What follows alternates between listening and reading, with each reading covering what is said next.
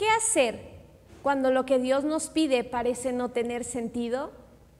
Acompáñenme a meditar esta mañana en el tiempo con Dios en el libro de Jeremías capítulo 32 versículos 16 al 44.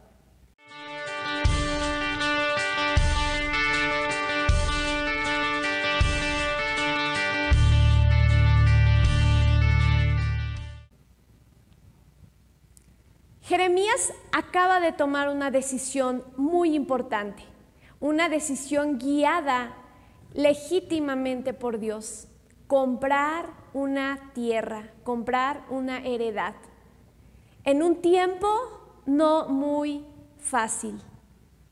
En los primeros versículos, del versículo 16 al 22, Jeremías hace algo muy importante que creo que debemos aprender y es orar.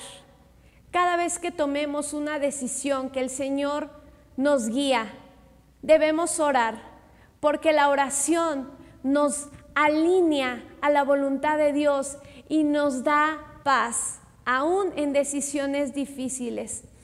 En medio de esto, Jeremías empieza a recordar la bondad de Dios, de cómo Él los sacó de Egipto con brazo fuerte, con mano poderosa, de todos los milagros que Dios ha hecho a favor de su pueblo y cómo les entregó una tierra, una buena tierra en la cual fluye leche y miel. Pero también recordó que a causa de la maldad y la, y la dureza del corazón, ellos han sido exiliados y han sido llevados cautivos. En el versículo 23 dice, y entraron y la disfrutaron, pero no oyeron tu voz, ni anduvieron en tu ley, nada hicieron de lo que les mandaste hacer. Por tanto, has hecho venir sobre ellos todo este mal.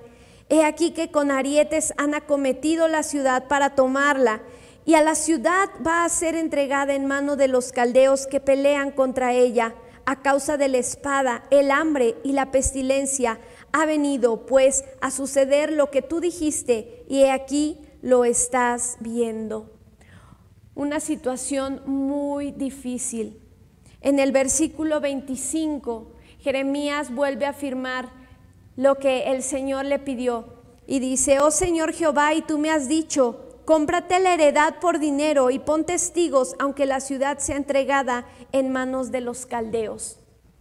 Imaginemos por un momento que el Señor nos pide comprar una tierra que después va a ser tomada por otro, comprar quizás una casa que va a ser después quemada. Parece no tener lógica, parece ser algo difícil, una decisión que si nosotros estuviéramos en su lugar difícilmente tomaríamos. A veces Dios manda a sus siervos hacer cosas que no parecen tener lógica ni sentido común.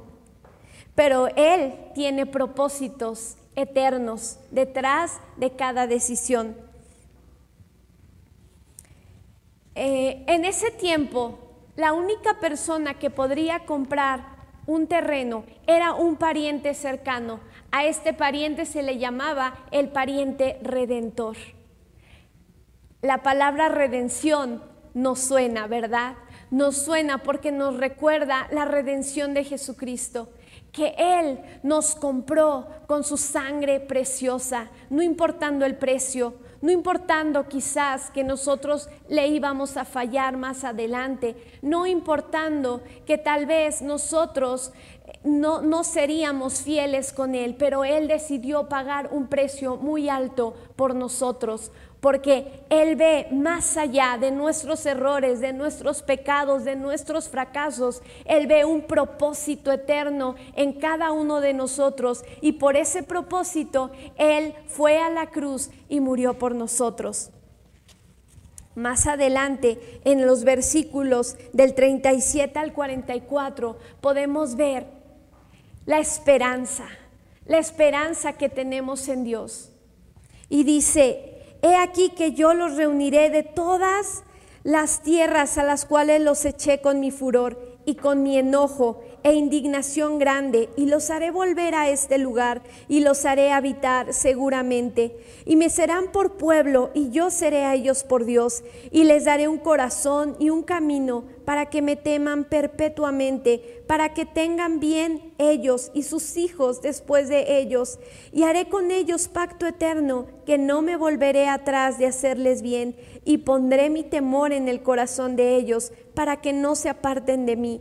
Y me alegraré con ellos haciéndoles bien, y los plantaré en esta tierra en verdad de todo mi corazón y de toda mi alma, porque así ha dicho Jehová como traje sobre este pueblo todo este gran mal, así traeré sobre ellos todo el bien que acerca de ellos hablo, y poseerán heredad en esta tierra, de la cual vosotros decís, está desierta, sin hombres y sin animales, es entregada en manos de los caldeos. Heredades comprarán por dinero y harán escritura y la sellarán y pondrán testigos en tierra de Benjamín y en los contornos de Jerusalén y en las ciudades de Judá y en las ciudades de las montañas y en las ciudades de la Cefela y en las ciudades del Negev, porque yo haré regresar sus cautivos, dice Jehová.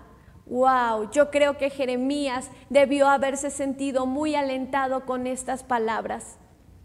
El Señor tiene pensamientos de bien todo el tiempo para nosotros, para su pueblo.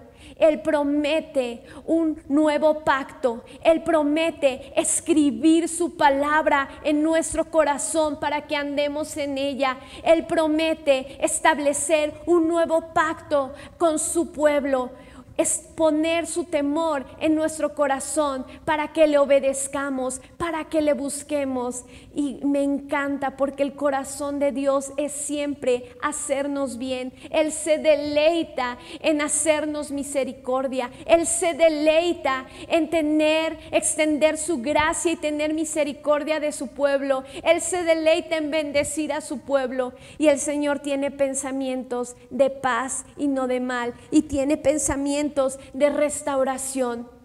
Así que yo te animo en esta mañana a que creas cada palabra que el Señor te ha dado. Y si estás pasando un momento que no entiendes, que no puedes comprender, confía en las promesas de Dios, porque éstas nunca cambian, siempre permanecen.